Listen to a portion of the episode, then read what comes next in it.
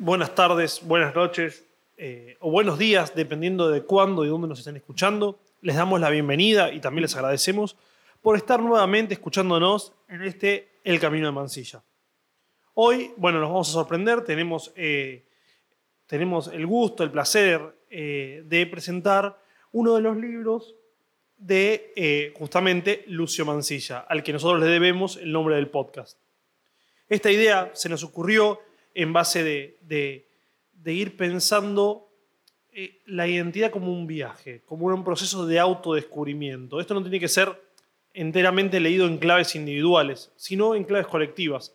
Cómo un pueblo se va construyendo a sí mismo. A través de Mansilla y otros tantos, nosotros siempre sostenemos que hay una tríada de, eh, de autores que se preguntan en lo nacional, en la etapa fundacional de la Argentina, ya en el siglo XIX. Uno puede desde, situarlas desde 1829 en adelante, 1845 tenemos el, Facundo, Civilización y Barbarie, y más adelante vamos a encontrar con el Martín Fierro, si no me equivoco, 1872, y eh, la primera parte, la segunda años después, y eh, Excursión a los Indios Ranqueles de Lucio Mansilla.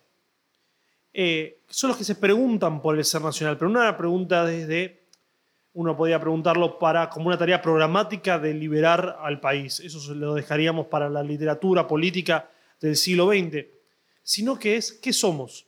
Entonces, bueno, eh, si bien este no es eh, exclusión de los ranqueles, que nos, encantaría con el tiempo presentarlo a su debido momento, eh, es una especie de, de, adelanto, un pequeño adelanto de lo que se puede venir y conocer y también dar un primer acercamiento a esta literatura de Mansilla que es un poco más, más sencilla, súper profunda, pero más sencilla y más graciosa eh, bueno, para el lector. Es mucho más amena. El Excursión haciendo de Arranqueles llega a tener más de mil páginas. A eso es lo que voy. Este es un libro sencillito. Concretamente se llama Los siete platos de arroz con leche. Es el primer entre nos. Eh, son las primeras coserís. Las coserías son un género literario que se publica en los diarios, el diario Sudamérica a partir de 1888. Eh, por Mansilla lo que busca hacer es, siempre va dirigido a un interlocutor, preferentemente de la elite, son hombres que, también participan en el debate público de las ideas en, Argentina, eh, y al mismo tiempo tiene un toque de picaresca, de humor, que lo hace más, más agradable también al lector. Eh, este género, bueno, lo, acopia, lo, acopla Mansilla a la perfección. Bueno, pero este, lo que tiene de este interesante, este, que este, perdón, este, esta coserí es eh, justamente el hecho eh, de que va narrando los distintos aspectos de la vida de Mansilla. Pero no, es, pero no desde como una mirada exterior, sino que desde la misma mirada del autor el autor va contando su vida, una reflexión a través de los años, a través de cuentos. Pero no es que él cuenta su historia y bueno, y ya, ya está muy bien Mansilla, nos hizo una buena biografía. No, por el contrario, lo que nos cuenta Mansilla es, a través de personajes ilustres, su propia historia. Entonces, Mansilla aprovecha muy bien este, lo que vamos a llamar yo relacional. ¿Por qué? Porque dice, yo soy esto, yo me hice a mí mismo, yo soy un self-made man al estilo de Sarmiento, pero no, soy, no es un yo pesado, un, yo como no pesado en el sentido eh, malo o torpe, sino denso teóricamente. Sarmiento es un tipo denso teóricamente. Yo soy Sarmiento, mi educación, mi, mi propia formación habla por mí mismo, antes de que yo me presente. Yo soy el autor del Facundo, de viajes, de eh, de Argirópolis, etcétera, el que debate en el público, el que deja eh, en ridículo a sus detractores. Ese es un yo pesado, es un yo que carga y venció eh, las injusticias de la vida. Todo a pulmón y esfuerzo del autor. Genial. en ese sentido no se, no se podría reprochar nada. Ahora, lo que nos está diciendo Mansilla es distinto. Mansilla nace en una de las familias del momento del poder y económicamente más prestigiosa de la Argentina. Eh, goza del respeto de los federales porque es hijo de Lucio Mansilla, aquel que fue encargado, el general que fue encargado de la defensa de vuelta de obligado en 1845, cuando las tropas de la Confederación Argentina logran eh, derrotar o impedir el avance de eh, la flota anglo-francesa hacia nuestras costas, al interior de nuestro país.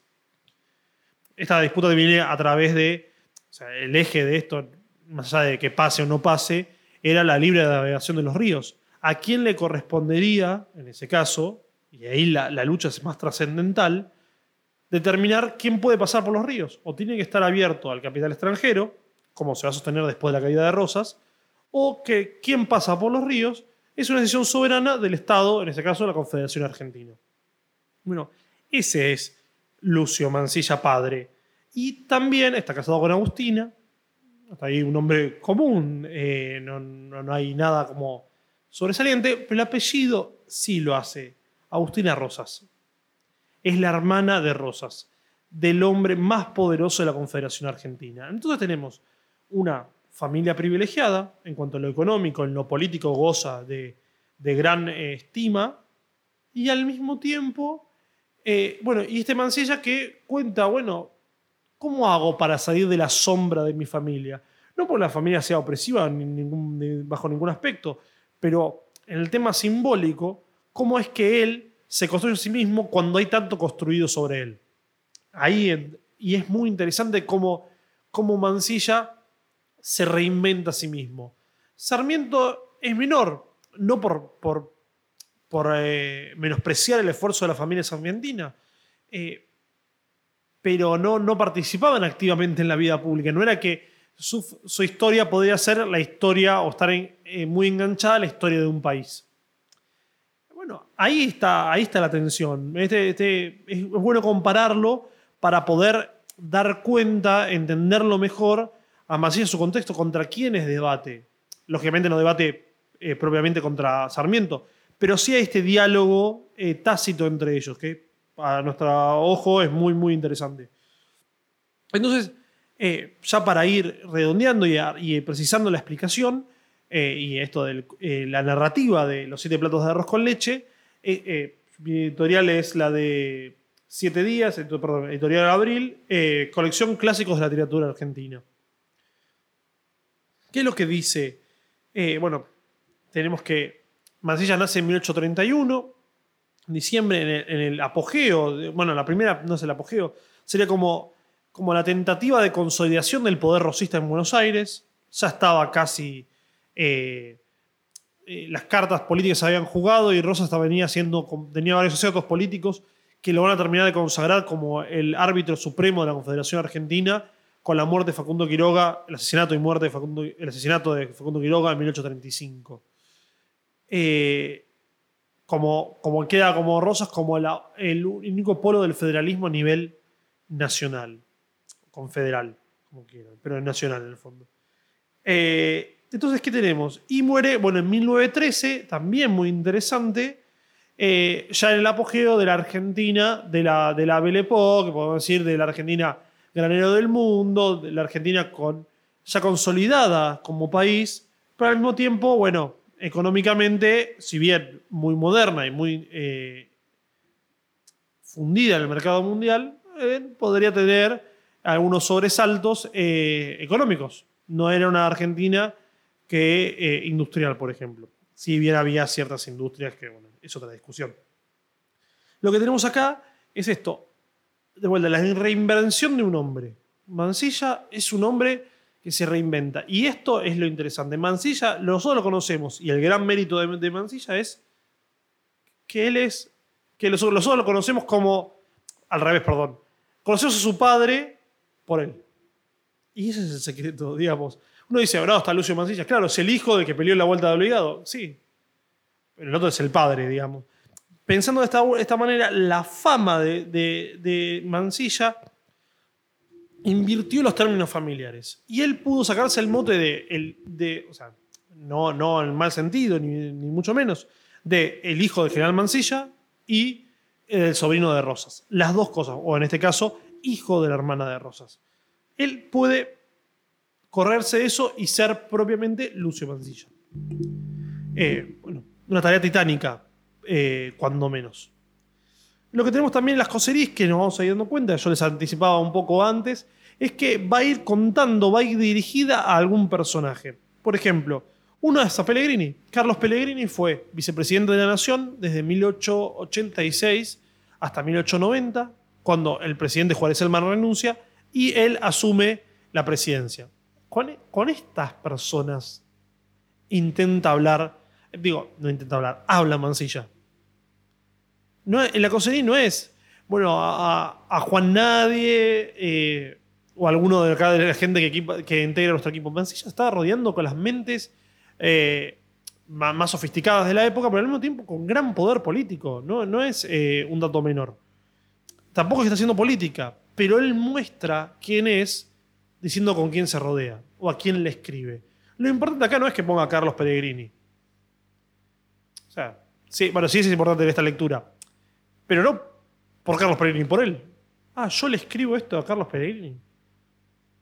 En ese sentido, la, inventiva, la picardía que tiene Mansilla es, eh, es, increíble. Bueno, estas coseries, lo que vamos, se van, se van subiendo, se, van subiendo. Un verbo eh, bastante contemporáneo. Son publicadas eh, semanalmente en este diario Sudamérica. ¿Y qué es lo que encontramos? En la estructura hay muchas coseries. nosotros lo que, hicimos, para precisarlo, es ordenamos por pares temáticos. Por ejemplo, podemos ver que hay también una relación entre el padre y la madre, perdón, comparar la visión que tiene Masilla del padre y de la madre, la mirada de Rosas, para ir como, como buscándole un poco la vuelta, el tema de la guerra, la guerra está siempre presente en los escritos de Mansilla, casi todo salvo de los viajes, si no me equivoco. Eh, digo, está, es un relato en el relato. Eh, con dos figuras, Juan Patiño y Amespil. Eh, y luego, bueno, y los personajes ilustres, si uno quiere que hiciese como tomar y recortar las distintas coserías, organizarlas de alguna manera. La primera es justamente esto. El primero es que cuenta que él la, es interesante porque hoy no se usa así, pero él dice Orfandad H es la primera, de grandes poetas que viven en Buenos Aires. Eh, si tengo acá los nombres, disculpen la imprecisión, algunas veces nos, nos vamos más en la, en la explicación que, eh, que, buscar los datos. Bueno, eh, uno es por el Santiago, el padre de Santiago Arcos, el eximio pintor en que todos los argentinos de algún, de algún fuste que van a París no dejan de conocer. Santiago fue más tarde el amigo íntimo de Sarmiento, el que con él viajó a Estados Unidos, en una palabra, el hombre más agradable, más interesante, más alegre de la tierra, tanto que se casó dos veces, y del cual había podido augurarse todo, menos su triste fin. Murió suicidado en medio del aparente ajuar de felicidad, arrojándose al Sena. Y el otro era Miguel, eh, un escritor eh, ¿Qué tiene un problema trascendental? Acá le dice eh, que es el ser o no ser. To be or not to be, en, la frase de Shakespeare, la única frase en inglés que podamos traducir en el, podcast, que podamos decir, ¿no? Por, porque es eminentemente de literatura argentina. Bueno, también, lógicamente, Mancilla te muestra, les, nos muestra que habla muchos idiomas. Que es un tipo que sabe de todo. Es brillante, Mancilla eh, dice, bueno, siempre le regalaba escritos a la mamá, a, Agustina Rosas. Bueno, siempre para figurar, pero al mismo tiempo para ganarse, granjearse el respeto de su hermano, del restaurador de la leyes, de Rosas. Bueno, y recuerda si puso orfandad sin H. Queremos hacer la confesión que hemos buscado cómo se escribe orfandad porque nos entró la duda abismal. Orfandad va sin H. Porque, bueno, viene del latín y en español toma esa regla del latín que todo lo que no es, eh, por ejemplo, si empieza con UE, eh, las palabras van con H. Si no, no. Por ejemplo, algo huele, pero olor va sin H. la misma lógica. Huérfano, se repite en la conjunción de las, de las, de las, eh, de las letras, de las, sílabas, pero orfandad va sin H. Bueno, acá evidentemente el escritor se olvida, o sea, se olvida de ponerlo y vuelve a altas horas de la noche a la casa de los Mansilla para, corregir el escrito. Que de hecho lo hace y despierta al general Mansilla. Un tipo eh, también muy amable, siempre lo recuerda con, con, con mucho cariño eh, Mansilla a su padre. Eh, dice, acá, bueno, un pequeño diálogo, pero solo para entrar en la humorada, digamos. Al oír el sacudimiento de la ventana, Desperto se sobrecogido pensando que era 1844, en lo que, en lo que podía suceder. Claramente puede ser un ataque de los unitarios, una venganza personal, una invasión enemiga. ¿Qué hay? ¿Quién es? Yo soy. Que podría ser en otros, en otros aspectos de la literatura religiosa universal, la deidad, no Dios. Pero al margen de eso, yo soy. Y Basilla dice, no hay nada más estúpido ni más humano. Ah, dijo mi padre entre sí, es la voz de Álvarez, y saltó de la cama, llevando la mano al pescuezo, en tanto que mi padre se incorporaba, eh, presa de la más inexplicable inquietud. ¿Quién es? Soy yo. Lo curioso de la pregunta de quién es, teniendo en cuenta, teniendo la conciencia del que es. Abra, abra usted. Y mi padre abrió. General, Álvarez. General, ¿me hace usted el gusto de darme el álbum de Agustinita? Pluma, tinta y luz. Mi padre hizo una gesticulación de las que no se pueden explicar escribiendo. Sale de la boca. Em, eh, el labio inferior se remanga. Los ojos brillan. Y la cara toma esta expresión. Mire usted qué ganas de embromar. Eh, eh, mi padre, ante todo, fue a tranquilizar a su mujer y, diciéndole: Agustinita, no te alarmes. Y de hecho hizo lo siguiente: volvió hacia la ventana y le suministró a Miguel de los Santos Álvarez los, los, admículos que reclamaba. Adminículos que reclamaba. Bueno, ahí está. Entonces busca esta solución. Eh, y, lo consigue. Es un tipo, eh, más allá de todo, eh, muy sencillo. Más allá que como que a todo el mundo nos, molestaría que nos levanten golpeando las persianas a las 2 de la mañana, por un error que para el resto podría pasar inadvertido, pero para el escritor, para el poeta, para esa fuerza incomovible, no podía esperar. Entonces, bueno, lo carcomía de alguna manera eh, la perfección del escrito. Eh, bueno, lo que vamos contando es la madre, Agustina Rosas, es la gran dueña de Loicos. Es la gran de Loicos de los Mansilla. El padre, trabajando en el saladero, supervisando el cuartel, estaba ausente muchas veces en el, en el, hogar. Quiero que sea Agustina Rosas manejaba con una firmeza increíble y gran habilidad las, finanzas, el día a día del hogar. De hecho, Mancilla cuenta muchas veces de que es eh, castigado por la madre, que lo reta muchísimas veces argumentando que eh, se había portado mal en el colegio, por ejemplo, en la escuela. Entonces, tenía que escribir mil veces eh, lo que el, profesor le había indicado. Y que muchas veces se iban a dormir temprano porque era la rutina disciplinaria del hogar. Pero hay una mezcla también entre amor y profundo temor. Es una madre eh, maquiavélica, no en el sentido de peyorativo. Vuelta, en esta época tiene todo menos cosas peyorativas. no es un ataque, sino es pensarlo como, ¿qué es mejor, ser temido o amado? Digamos, en esa dicotomía maquiavélica, bueno, Agustina maneja las dos eh, bien.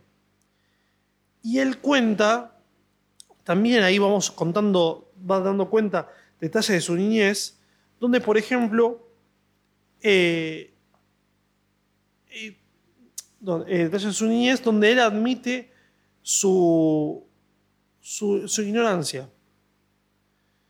Ay, disculpen, lo tenía acá.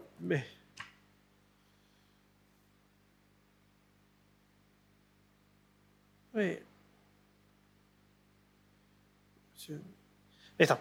No, creo que toda la experiencia y la objeción de que ella haya podido aprovecharme poco no es un argumento, porque si bien la experiencia es madre de la ciencia, hay que tener en vista que el hombre es un animal persistente, gobernado por su temperamento, que en su organismo, en su ser, en permanente palingenesia.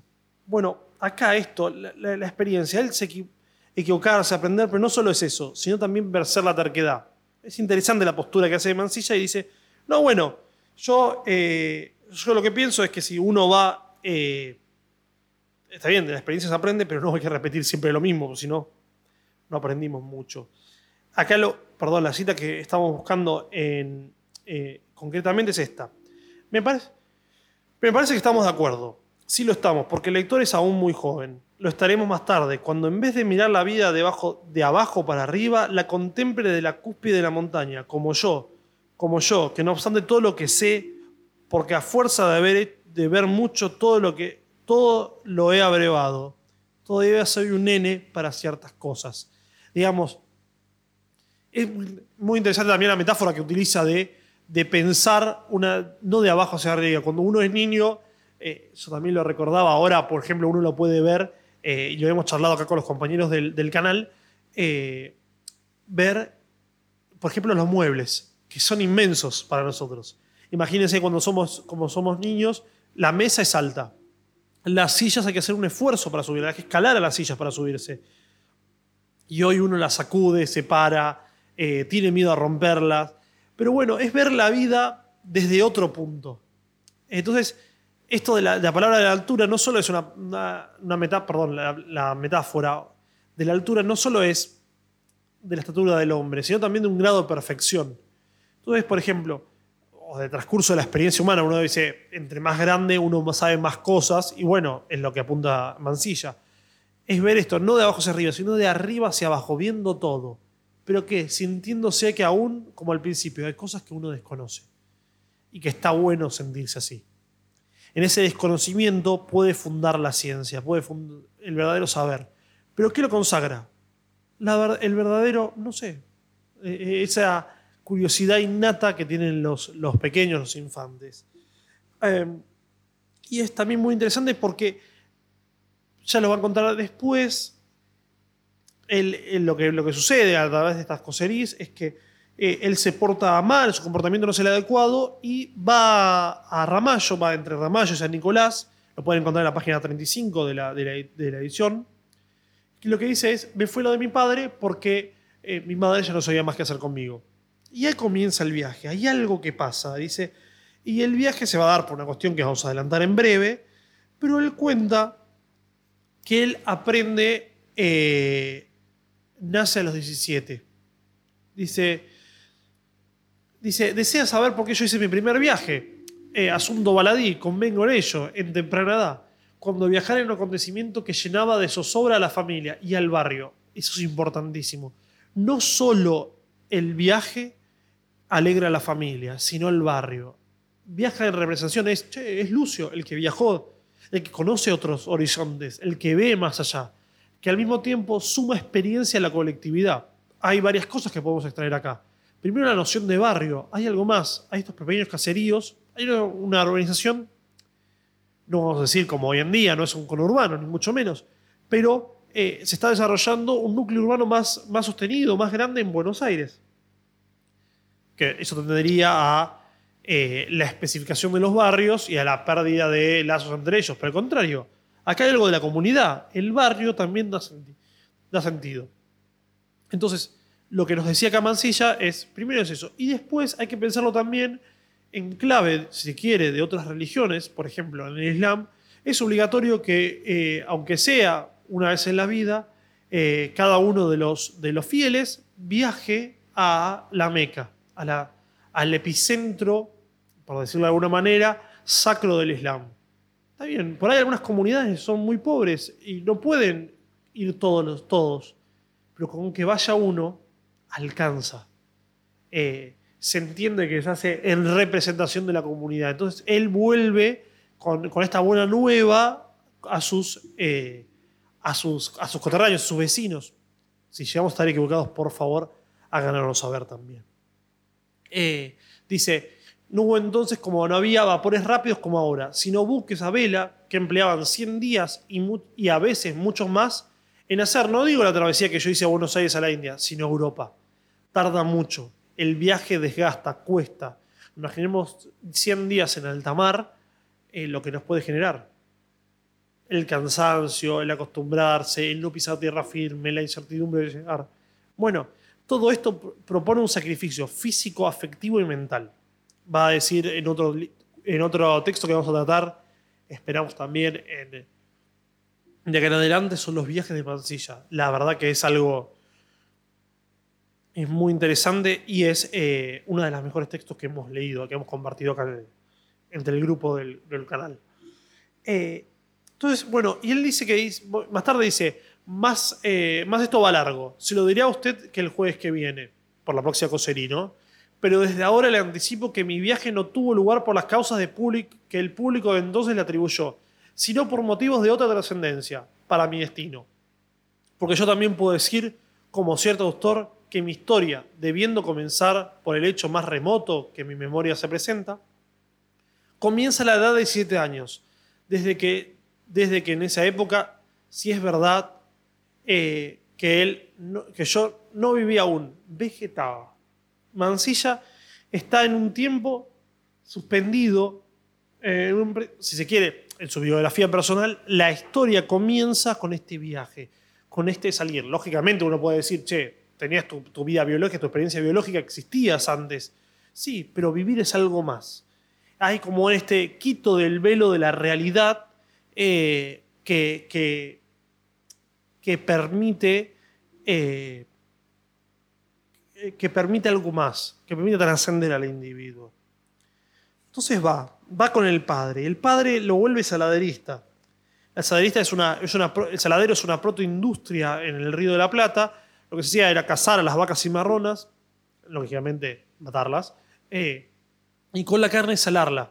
Los principales destinos de las exportaciones eran las Antillas y el Brasil por la presencia de esclavos. Carne barata, que dura mucho, porque al ser salada, eh, dura más. Se acerca- se a los, eh, a los, bueno, a las moscas. Bien, ¿qué es lo que hace Mansilla también? Se lleva libros, se lleva cartas, como muchos acá de nuestro, como muchos miembros de nuestro canal que hacen eso a todos los viajes que van. Eh, y, y cuenta, dice, bueno, hay un secreto. eh, hay un secreto que él tiene que, que, tiene que ocultar, ¿no? Dice, entre estas cosas había una particularmente que yo trataba de ocultarle mucho a mi padre. Era inocente en sí misma, pero como él nunca me hablaba de ella, un cierto instinto que me decía que debía ocultárselo.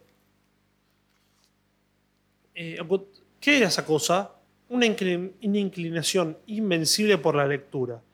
Los libros de esa época eran muy raros, y si he de decir con toda sinceridad la impresión que me producía la vista eh, de esta empolvada biblioteca, eh, que por la noble ciudad solía verse a través de las rojas, de, perdón, las rejas de las ventanas. Tendré que confesar que era una sensación de temor, pareciéndome como columbrar entre las brumas de mi inteligencia, en cierne eh, en el frontispicio de todas ellas, inclusive en la muy poco surtida que mi padre tenía.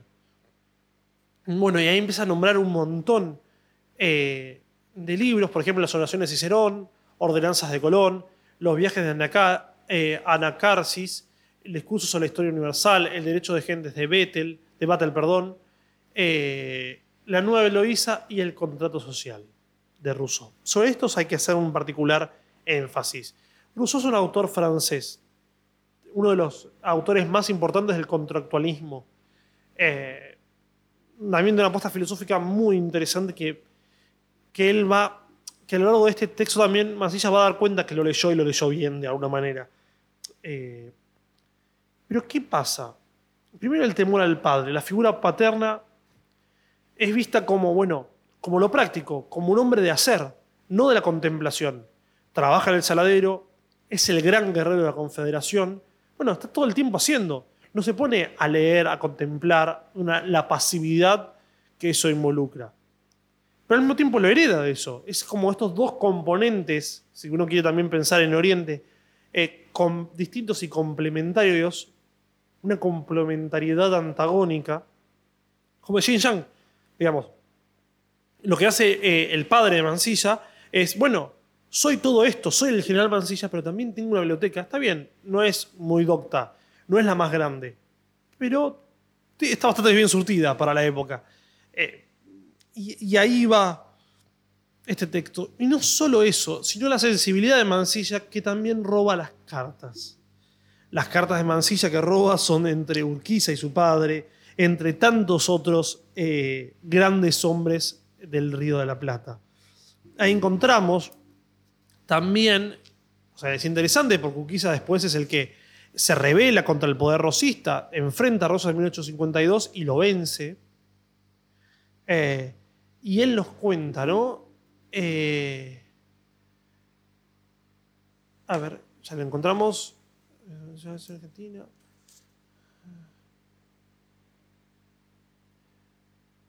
Ya, ya lo encontramos.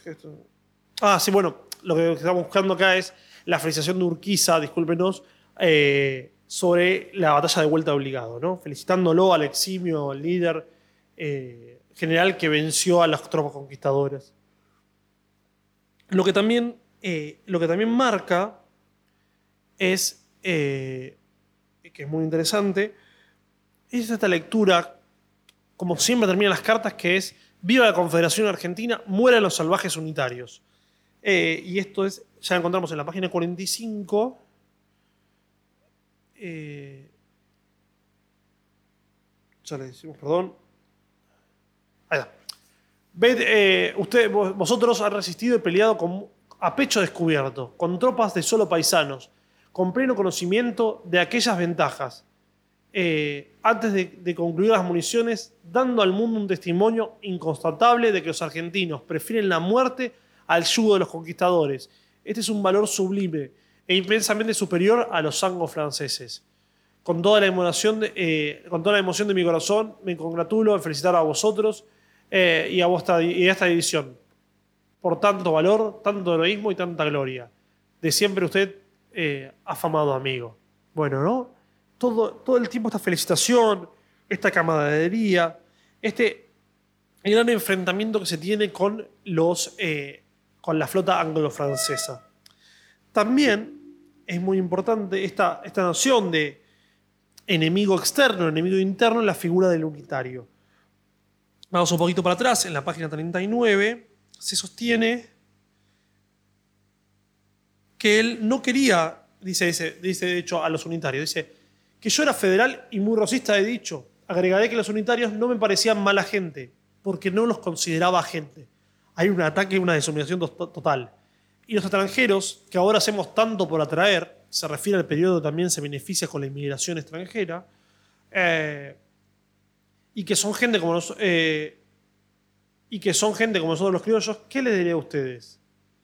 Y él, y él va a contar que, que para él el salvaje unitario, el término unitario, no era de temor, no hay un miedo al unitario, sino que hay un rechazo, hay una afrenta. Usted es un unitario. En tierra federal era un insulto, lógicamente. Eh, y hay algo también muy interesante, una lectura de la historia que se desprende, que es la conquista de la libertad. Esto no es, eh, no es gratis, no es gratis eh, la independencia. Cuesta sangre, cuesta esfuerzo humano, ¿no? Dice, hagamos, mi querido amigo, en la parte de cada uno le corresponde, por el cumplido, por ver cumplido aquel anuncio. 100 victorias que les parezca hasta el último, hasta que perezca el último argentino. Necesitan nuestros enemigos para decirse vencedores. Nosotros no necesitamos sino una para enseñarles a respetar nuestros fueros, nuestra independencia. Marchemos, marchemos a buscarla. Esta idea eh, dinámica no es que uno ya consiguió la independencia, se gana todos los días, se lucha todos los días. Eh, es muy importante eh, y lógicamente después, viva la Confederación Argentina, mueran los salvajes unitarios. Este es de Eduardo Laite. Bien. Dando vuelta con esto, el padre una vez llega para ir eh, dando vueltas con las cartas, cerrando. Le dice, bueno, llega de improviso al, al, al saladero y no lo encuentra. Dice, eh, dice, como el saladero me tenía, sin que yo lo tuviera, sucedió que una bella mañana no lo sentí entrar al autor de mis días, al padre, ¿no? Eh, sino cuando tan cuán grande y hermoso era, estuvo delante de mi cama, sobre que yo yacía echado boca abajo leyendo con inmenso febril afán. Digo, yo ahí hago a propósito del sonido de los tres puntos, pero uno se da, cuenta, eh, eh, dice, ¿qué es lo que está pasando? Mancilla introduce también elementos de esta oralidad, lo- lo- los crea perfectamente. Pues dice, bueno, y uno se queda con suspenso y ya está, ya fue, el papá lo encontró y lo retó de alguna manera, lo, lo castigó. Salté como movido como un resorte, crucé de brazos y le pedí la bendición habitual, que me fue otorgada en esta dulce forma, haciendo el signo de la cruz con la diestra. Dios te haga bueno, hijo. Yo me sonreí como pidiendo excusas de no estar en mi puesto. Mi padre echó una mirada al libro y con una expresión inefable me dijo, ¿qué estás leyendo? Un libro en francés. Digo, esto pues, esto claramente es Po 1845, que es la batalla de vuelta obligado, donde el enemigo de la nación eran los franceses y el hijo del máximo héroe de la vuelta obligado está leyendo un libro en francés. O sea, podría haber sido un gran desastre para, esa, para, para, la niñez de, Mansilla. En este, ah, este en francés, dentro de mis abismos psicológicos, implicaba, si es un francés, aunque sea suyo el libro, usted no ha, saber de se, no de saber de lo que trata. Mi padre, que era un rayo de, de vivacidad, que sabía las cosas más extraordinarias por adivinación, así debieron ser los primeros sabios, eh, argumentó, por no decir repuso, con cierta tinta, eh, con tinte de tierno enfado. No te pregunto en qué lengua está, sino en qué asunto tan interesante trata que te hace olvidar el cumplimiento de tus deberes. Lógicamente, otra atención de vuelta es la literatura por placer, que no hay, digamos, este, este, este encargo, esta, eh, la lectura como, como actividad no económica. No hay nada, no hay rédito más que el placer, eh, que, el disfrute. Ahora, en cambio, el saladero se pone como esta cosa, hago algo por esto, porque me va a dar dinero, porque me va a dar eh, cierto bienestar económico. Me sentí nada más, nada más que humillado por lo último. Leía, pero no digería y contesté. El contrato social de Rousseau mi padre frunció sus tan eh, pobladas cejas y refunfuñó. Vamos, vamos a ver la faena. En fin, como dicen los. Eh, dice, en fin, como dicen los folletinistas, para el próximo jueves, doctor Pellegrini. Y entonces veremos si tengo un poco más de esto. Bueno, y se cita un autor que no, no viene al caso, disculpen. Pero es esto, de cómo se acuerda ese momento en que el padre lo encuentra. Eh, y él le va a decir, el padre, hay una especie de reto, y le dice, eh, ¿por, qué, ¿por, qué, él no sigue eh, el camino que se le indicó? Disculpen que estamos buscando acá, estamos precisando el texto. ahí lo encontramos.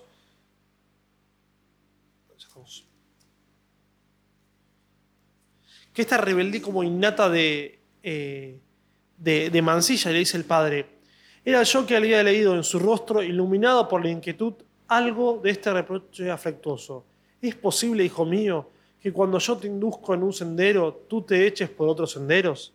Esta idea de siempre buscar una vuelta más que también lo hace como escurridizo, una, pero no escurridizo, de vuelta no es el mal sentido, por ahí es el mal juego de palabras, no es escurridizo como, como haciendo algo malo, sino como que siempre está buscando su propio camino y dice, bueno, yo te trato de trazar este, ¿por qué no lo agarras? Bueno, por ahí el destino de Mansilla es otra cosa.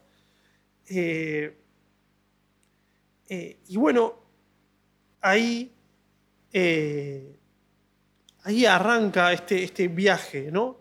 Mansilla es, le dice que, Mansilla padre, le dice a Lucio que debe irse al extranjero. Hay dos como, una paradoja o deja de leer el contrato social y se queda en la confederación, o se va de la confederación y lo lee correctamente, digamos. Eh, entonces, esa es la paradoja que, presenta el padre. Bueno, o te vas o te quedas. Eh, y bueno, esta atención, la figura del padre no termina de ser opresiva. No es un mal padre, sino que para la época eh, era bastante como eh, sencillo, como sacando con su hijo. Eh, dice, porque yo soy, que no entendí todavía, yo era tan niño, tan federal, tan rosista, que ¿qué había de entender? Sabía exactamente lo mismo que ahora. Que ahora nos hablan de las cosas, cosas en las que no pensamos, del volver al gobierno de los caudillos, en el régimen de los gobiernos patriarcales, salvo error u omisión. Eh, y le dice, bueno, lo, manda a, la India. Eh, y, le, y lo invita, lo invita a, a, viajar, ¿no? Este viaje que va a descubrir eh, Mansilla, se va a descubrir a sí mismo. Y también hay un elemento de culpa o de preocupación que él tiene sobre el padre. Él lo hizo preocupar al padre con tantas ocupaciones. Eh, lo, molestó y eso se nota en el autor. Hay como una, como decir, bueno, mi, padre, mi viejo, en el sentido más criollo de la palabra, eh, se preocupaba por mí y yo lo, lo, lo, preocupé de más, lo molesté. Eh, dice, mi padre vino como de costumbre, nos saludamos, yo lo miré con esa cara que dice, ya usted ve cómo me porto, pero sin descubrir en la suya ninguna señal de complacencia, sino todo lo contrario. Eh, dice, caramba, ¿y qué hice mal? Eh, ¿Qué mal hice ayer en dejarme sorprender por Totita? Todavía le dura el enojo. Qué deliciosa cosa es la ignorancia. Con razón, siendo escritor, había exclamado, cuán peligrosas son las bellas artes y las bellas letras, idem. ¿No? Bueno, justamente. Eh, hay esta expulsión del hogar paterno, no mal, no malos términos, pero no los idóneos tampoco. Entonces, lo que, lo que nos vamos a encontrar ahora, ya pasando a la, a la figura de, Rosas, y lógicamente a los siete platos de arroz con leche, ¿no? por ahí no hacemos una, lectura más, más profunda, citando los. los esto? Disculpen, haciendo una cita eh, propiamente dicha. Pero él nos cuenta en, en los siete platos de arroz con leche qué es lo que pasa. Él, Mansilla viaja, viaja este viaje, digamos, realiza esta travesía por varios continentes, está en Asia, en la India, está en África, en Egipto, en Europa, eh, no solo en los lugares eh, frecuentados por la élite eh, cultural o intelectual argentina, sino también por otros que están en la periferia de esa élite. La India, muy en la, muy en la periferia. Egipto, también. Rusia, también. Entonces, Italia, son lugares que élite no, no viaja. Sarmiento no fue a esos lados. Sarmiento hizo España, Francia y, Estados Unidos, pero cuando él dice cruza de Francia, de España a Francia dice, ahora estoy en Europa. Eh, bueno, Sarmiento era muy pícaro también. Y él cuenta de que va a pedir la bendición de, del Tatita Rosas eh, y no se la da. Por 20 días. Va, va, va y nunca puede. No, no lo puede recibir. Y no lo puede recibir. entonces es parte. Ya, eh, ya padre dice, bueno, ya está. Te vas mañana. No lo puedo posponer más. Bueno, y se va, sin saludarlo al, tío. En la travesía, Mancilla nos cuenta, él da cuenta de que se dio el pronunciamiento de Urquiza. Urquiza se revela contra el poder de Rosas. 1851 el pronunciamiento. Y en 1852 es la batalla de, Caseros, que pone fin al, al poder de Rosas.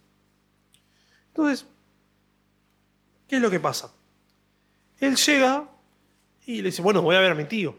Vuelve, vuelve a Buenos Aires. Y lo recibe la familia con alegrías. Eh, eh, hay un, eh, los vecinos también, todos con una alegría, los padres, el padre lo a la madre también, etc. y dice, ya en la página, las pequeñas citas que tenemos acá, en la página 90, nos cuenta Dice, el gobierno sirve para tres cosas. No, no, se ha descubierto hasta ahora que sirva para más. Sirve para la felicidad de una familia, la de un partido o la patria. Rosas no hizo nada de esto.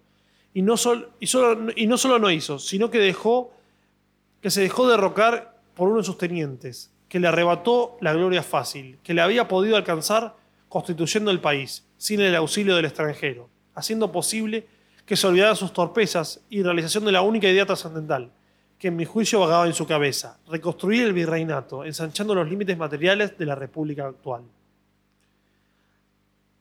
Ahí va, esta es una lectura más, más psicológica de, la, de la figura de Rosas, de recuperar esos territorios perdidos que se habían desgregado desde la Revolución de Mayo. Hoy, desde 1810. Hoy son otros países, por ejemplo el Uruguay o el Paraguay también.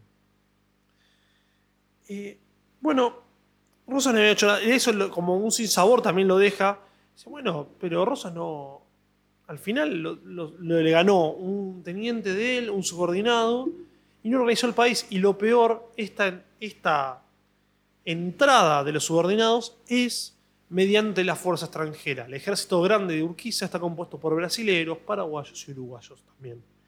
Más de una dotación importante de entrerrianos y correntinos. Eh, bueno, Rosas es un tipo muy inteligente, muy pícaro, muy vivo, digamos, en, en lenguaje criollo. Dice, y lo trata de usted. Le dice, está contento. Le dice, usted no se ha gringado. Usted mantiene, eh, mantiene eh, esta sobriedad criolla, este espíritu criollo. Dice, eh, nos sentamos, hubo un momento de pausa e interrumpió diciéndome, sobrino, estoy muy contento de usted. Es de advertir que era un buen signo que Rosas tratara de usted, porque cuando tú trataba, quería, cuando tú trataba, quería decir que no estaba contento con su, con su interlocutor. O por alguna circunstancia del momento, fingía no estarlo. Una picardía abismal en términos también de que, de que es el ocaso de Rosas, de que las tropas del ejército eh, grande avanzan hacia la provincia de Buenos Aires. Dentro del ejército grande también está Sarmiento. Entonces, ya llevaba horas esperando. Eh, Mancilla, ya recibido por Manuelita, la hija de Rosas, la prima de él, muy querida, eh, él cuenta que cuando eran chiquitos se juntaba con todos los primos y Rosas les regalaba eh, eh, un, cuadro, un retrato de Quiroga diciéndole que estos eran, este era el hombre, que los, el amigo que los unitarios dijeron que, él mató. concretamente asesinado por los hermanos Reina Fe en Barranca Yaco en Córdoba. Pero dicen que el que estuvo detrás de todo fue Rosas. No fue probado por la historia.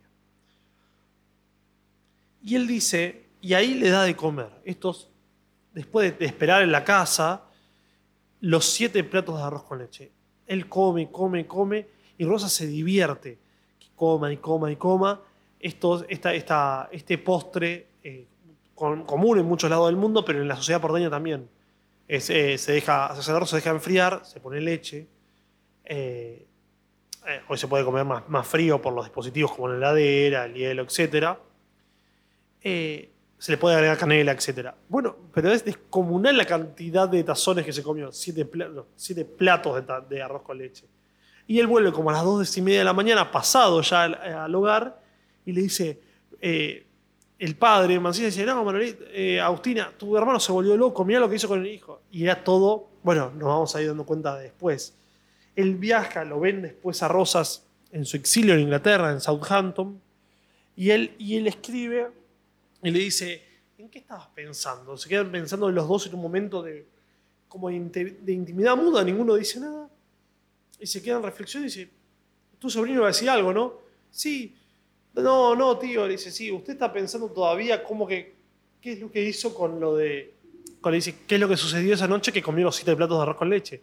Sí, sí, tío, tío, tenía razón, le dice. ¿Y, ¿Y usted recuerda la ascensión de su padre?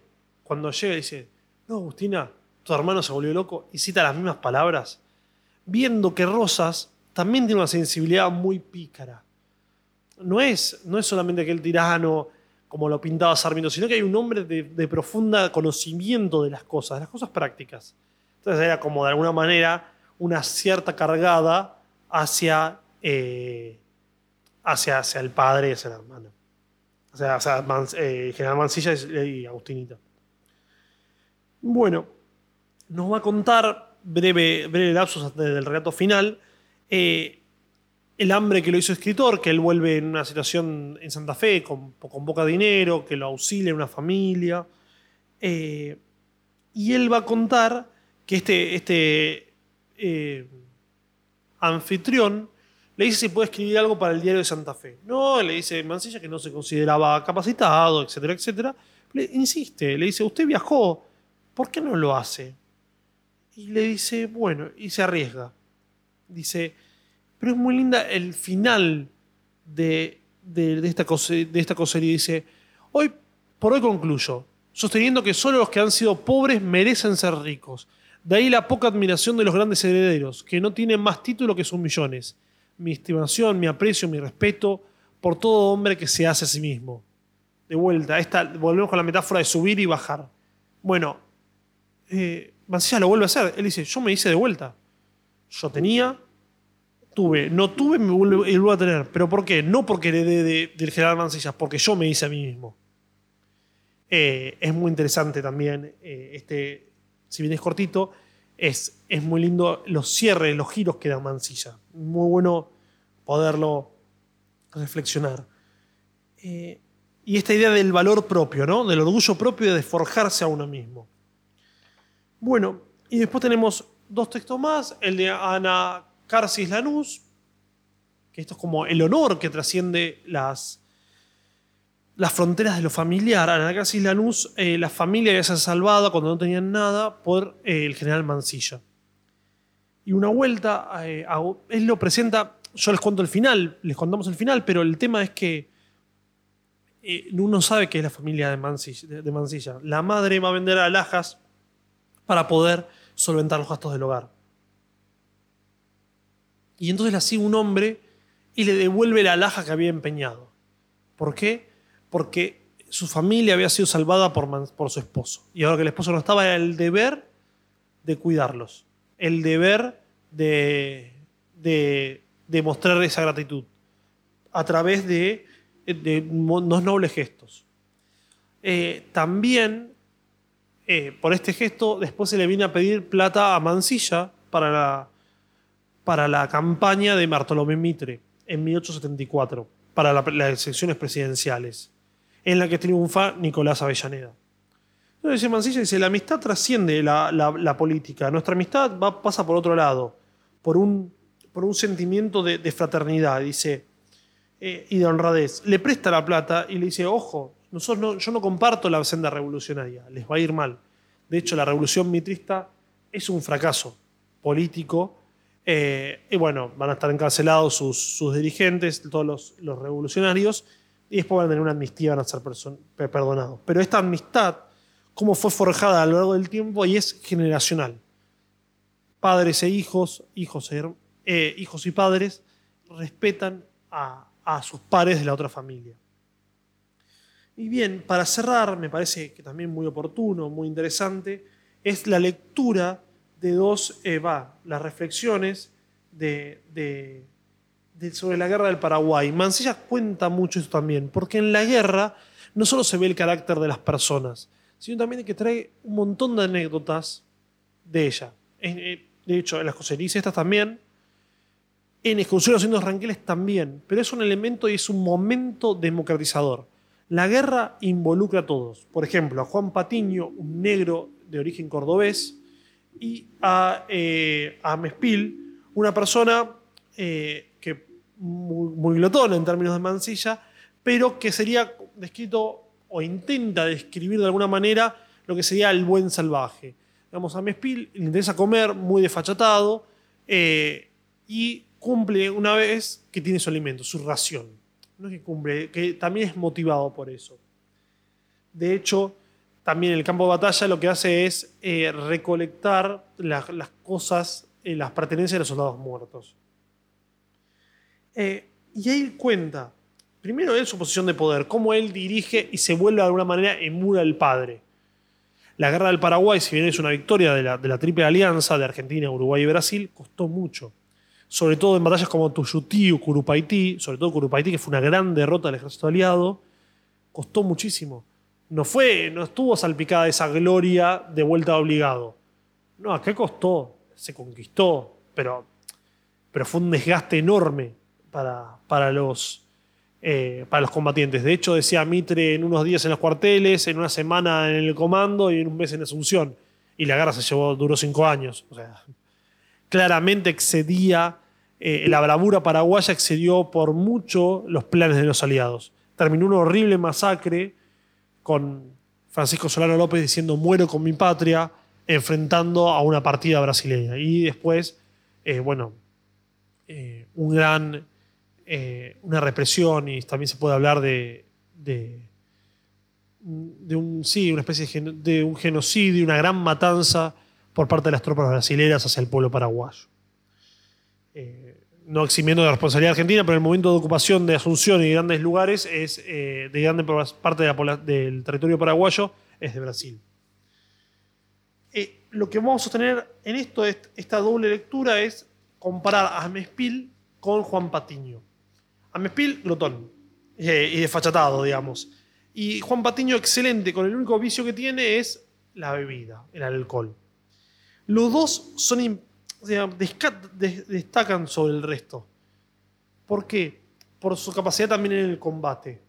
Amespil logra. Eh, Amespil vuelve después de, un ataque enemigo. Que se había. que no lo habían buscado y, en ese momento había. Eh, había dado doble de ración, por la idea era cruzar las líneas enemigas y bueno, hasta que lleguen los suministros tienen que pasar a asegurar el, perímetro, digamos. No se pudo lograr. Y Juan Patiño dicen que eh, pasó en, en Curupaití una carga de 2.000 jinetes y ninguno lo pisó. Y que él lo encuentra peleando por una petaca con, eh, con un paraguayo, con, con, un soldado del ejército de Paraguay. Bueno, esta comparación, ¿no? También como que la guerra suspende toda ficción literaria y se vuelve a, lo que reconforta el espíritu, digamos, lo más, lo más eh, animal del hombre. No en el sentido, de vuelta, peyorativo, es una frase que usamos siempre, pero animal en el sentido de las funciones básicas, sobrevivir, comida, y después que la bebida. Por ahí también para que olvidar los desastres del campo de batalla. Relajar el cuerpo, relajar el espíritu, olvidar eh, por el estado de embriaguez el presente ruinoso de la guerra. Bueno, pero los dos se, mantiene esta comparación. Amespil, que después termina desertando, y Juan Patiño, que él se lo cruza como granadero en la casa, la casa rosada. Y él pide, dice, bueno, ojalá que sea el único vicio que mantenga, la bebida, y que no sea también las mujeres. Pues, uno se puede enamorar y sufrir con eso. Y bueno, Amespil lo que, eh, lo que buscaba, perdón, lo que buscaba Mansilla es, es, que no, digamos, de una manera media socarrona, eh, que no sufra por amor. Bueno, eh, con esta lectura de, estos, de estas coserías que pasamos medio al voleo, pero también haciendo foco en lo más, eh, en lo más nos pareció lo más interesante, despedimos, cerramos este capítulo del, Camino de Mansilla. Les agradecemos siempre por, por, estar del otro lado, por escucharnos, por apoyar el canal. Eh, la verdad que sin ustedes sería este hobby, esta pasión que tenemos, también sería medio, medio un sinsentido. Así que siempre desde lo profundo de acá de nuestro, trabajo les agradecemos. Y también si quieren críticas, sugerencias, eh, algún libro que quieran tratar, tanto de nuestro país como de otro, eh, con gusto lo podemos hacer. Eh, pueden escribir a camino de mansilla.gmail.com, ahí estamos, y tratamos de leerlos periódicamente. Así que sin más, de vuelta les agradecemos, les recomendamos la lectura de Mansilla y también les imploramos como como haría Mancilla, que sea la mejor versión de ustedes, que se reinvente totalmente. Que, esto, eh, que, que puedan crearse, reinventarse con las cosas que les apasionan. Así que bueno, sin más, un gran saludo y hasta el próximo capítulo. Muchas gracias.